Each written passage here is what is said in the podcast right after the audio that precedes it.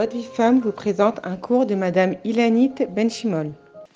Shalom, shalom à toutes. Alors, dans la paracha que nous allons lire, euh, Bezrat Hashem, ce Shabbat, la paracha de Beau, se trouvent les trois premières plaies qui sont Dam, Tsefardea et Kinim, le sang, les grenouilles et les poux.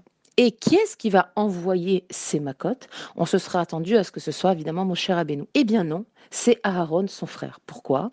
Alors, Chazal nous dit que c'est par Akaratatov, par reconnaissance du bien. Moshe ne pouvait pas utiliser le bien qu'il a reçu pour faire du mal. Le Nil l'a sauvé. Et c'est du Nil que Batia Bat Paro, Batia la, fille de Paro, a retiré le couffin. Et pour Moshe Rabbeinu, par reconnaissance, il ne pouvait pas frapper le Nil avec la maca, du sang et des grenouilles qui sont toutes les deux des plaies qui viennent du Nil. Les grenouilles sont sorties du Nil et le sang, donc on sait très bien que le Nil s'est transformé en sang. Les poux, eux, viennent du sable et le sable a servi à Moshe Rabbeinu à enterrer l'Égyptien qu'il a dû tuer. Alors on peut se poser la question, mais le Nil, c'est de l'eau, le sable, bah, c'est que du sable, ils n'ont pas le neshama, ils n'ont pas de chayout, de, de, humaine, et pourtant Moshe n'a pas voulu les frapper de son bâton. Mais qu'est-ce qu'il craignait? Qu'il lui en veuille, qu'il s'énerve après lui, qu'il se venge, qu'il lui en fasse le reproche Pas du tout. En fait, ce n'est pas pour l'eau et pour le sable que Moshe Rabbeinu refuse de les frapper, mais c'est pour lui-même. Il lui était pour lui inconcevable de se comporter comme ça, de manière ingrate, et même avec du minéral, avec des objets. Razal nous dit qu'on doit avoir de la karatatov pour l'objet qui est là pour nous. Et ça me rappelle une petite anecdote un de mes enfants qui étudie en Israël, un, soir, il est parti à une conférence du Ravarouche. Et le, le, Ravarouche, quand, euh, les, les sont rentrés, alors le Ravarouche s'est tourné vers mon fils et lui a dit Est-ce que tu dis merci à la chaise sur laquelle tu es assis? Et mon fils, il était tellement surpris, il a regardé, il a dit non. Il dit bah tu dois remercier cette chaise parce que si elle n'était pas là cette chaise, eh ben tu serais debout pendant tout le shiur. Et ça lui a fait beaucoup réfléchir. Et alors combien à plus forte raison on doit être reconnaissant envers des êtres humains, envers chaque personne qui nous a fait du bien, et encore à plus forte raison envers nos proches, nos maris, nos enfants, nos parents, qui sont des distributeurs de biens quotidiens. Et c'est justement dans les moments où on est déçu, dans les moments où on est en colère, où on est peiné envers nos proches, qu'il faut se rappeler toutes les tovot, tous les bienfaits qu'ils ont accomplis pour nous, toutes les petites choses qu'ils ont fait pour nous.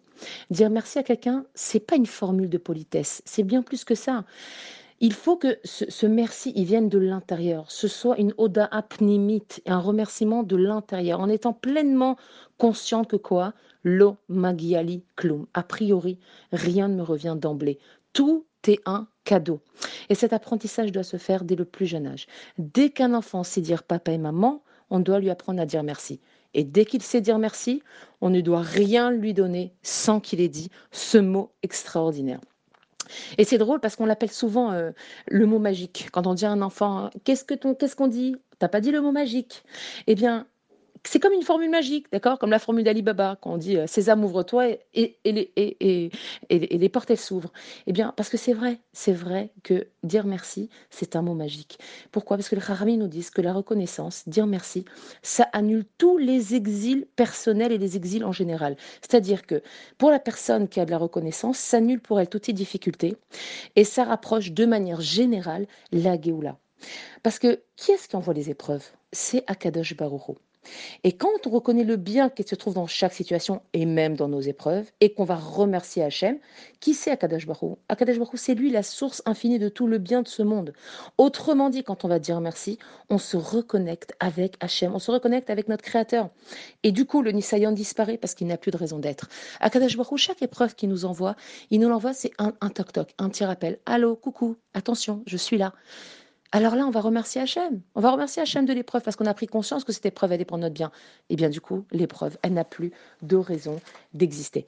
Rabbi Nachman nous enseigne que l'ingratitude, donc l'inverse de la reconnaissance, est une conséquence de l'orgueil. Et c'est la racine de toutes les tsarotes, de tous les malheurs, de toutes les destructions et de toutes les galères de ce monde. Car penser que quelque chose nous revient, penser que ma c'est normal, c'est normal qu'on me donne, c'est normal que, mon mari me fasse ci, c'est normal que mes amis me donnent ça, c'est normal que mes parents s'occupent de moi, eh bien, c'est penser que Akadash Borou, du coup, nous doit quelque chose. C'est comme si on se plaint envers Hachem, pourquoi cette personne ne m'a pas donné? Et on, non seulement on manque de reconnaissance envers la personne, mais on manque de reconnaissance envers Akadash Baruch parce qu'Akadash Baruch c'est lui qui décide ce qu'on doit recevoir.